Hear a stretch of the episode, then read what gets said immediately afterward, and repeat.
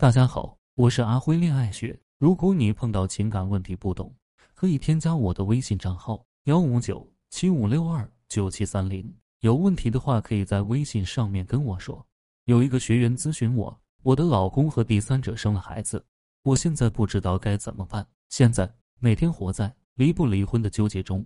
其实，对于正在挽回老公的妻子们来说，小三生孩子无疑是一个致命的打击。第三者没有生孩子之前，妻子们想着可以通过自己的努力断掉男人和小三的联系。但是，当孩子生下来之后，似乎意味着这个男人和第三者这辈子有了扯不断的关系。我知道这个事实出来之后很打击妻子们的信心，但是有时候越袒露越残酷的事实，往往能逼迫着我们去做一些有利的决定。有时候，貌似绝望的东西。往往能让我们在痛苦和挣扎之后，让我们更加能看清楚自己的内心真实想法，能让我们有勇气去真实的去面对一切。对于第三者生下孩子不知道怎么办的姐妹来说，首先遇到这种事情之后，不要手忙脚乱，也不要长时间地陷在绝望中，让自己一个人静静的想一想，问自己内心：我听到这一消息之后，我能不能接受？如果觉得小三。生孩子就是你心里的一根刺，自己的心里这个关过不了，那么接下来顺着自己的心大胆的做抉择。因为有些妻子的底线就是第三者不能生孩子，那么现在的事实是孩子生下来了，那么他这个时候觉得这段婚姻没有挽回的必要，只能选择离婚。其次，第三者能够生下这个孩子，你要搞清楚男人的态度是什么，这个孩子是在他默认的情况下生下来的。还是在他不知情的情况下生下来的。如果男人纵容第三者生下孩子，且对妻子的态度特别不好，那么你要为自己接下来所走之路做打算了。因为接触的案例中，有些男人生不出儿子就怪自己的老婆，找小三的目的也是为了生个儿子。现在如果第三者生下儿子，他对妻子和孩子不管不顾，整天待在小三和私生子那边，那要这样的男人还有什么用呢？如果第三者生孩子这件事情是在男人不知情的情况下生下来的，男人也不允许。但是有些第三者怀孕之后，悄悄的躲起来，等孩子生下来之后，他会抱着孩子来找男人想借机上位。在这种情况下，如果你还放不下这段婚姻，那么这个时候你要和男人协议，孩子抱过来你抚养，给第三者一笔钱，让他以后不要再纠缠，打消。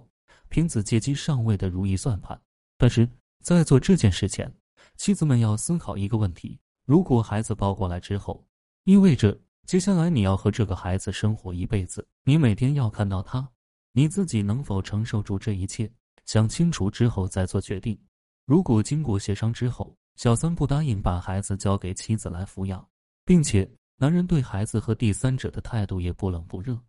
那么当男人看孩子的时候，妻子要和他一起去看，不要给丈夫和第三者单独待在一起的机会。再强调一遍，不管是把孩子抱过来自己养，还是陪男人定期去看孩子的前提，是你接受了男人有私生子的这个事实。有些妻子接受不了，但是就是不想放弃，可能出于不甘心，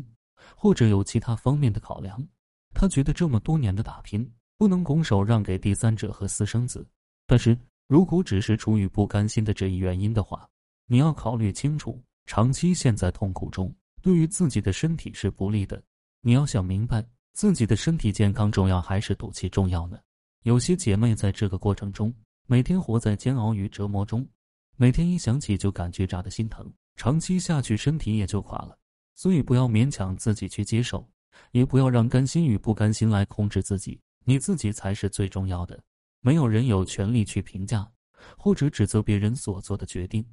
不管这个决定是否对或错。但是不管别人说什么，自己明白自己这么做是为了什么就好。越慌乱越难熬的时候，我们越要稳住阵脚，越要听从自己内心的声音，在这个时候跟着自己的感觉走。虽然小三生下孩子有可能意味着我们的婚姻走到尽头，但是反过来一想。这又何尝不是我们婚姻的另一个转机？小三生下孩子是一个契机，会迫使我们果断的去做一些决定，接受或放弃，不会像以前那样犹豫不决。我们在这个时候进行过权衡利弊之后，选择放弃也是对的，因为我们很实诚的遵从了自己内心的声音，我们不再委屈自己。如果选择接受，也是对我们内心承受能力的一大挑战。接受了，那么就继续坚持，但是接受的前提是尽量避免赌气和耗下去的成分在里面，因为拿自己的青春与别人耗不值得。你要明白，你的上半生人生虽然就这样结束。但是还有下半生人生没有开始呢，所以这所有的一切，现在考虑清楚，永远不晚。不管怎么选，怎么做，听从自己的内心声音就好，切记不要委屈自己。今天的课程就到这里，如果你遇到感情问题解决不了，可以添加我的微信账号咨询任何问题。感谢大家收听。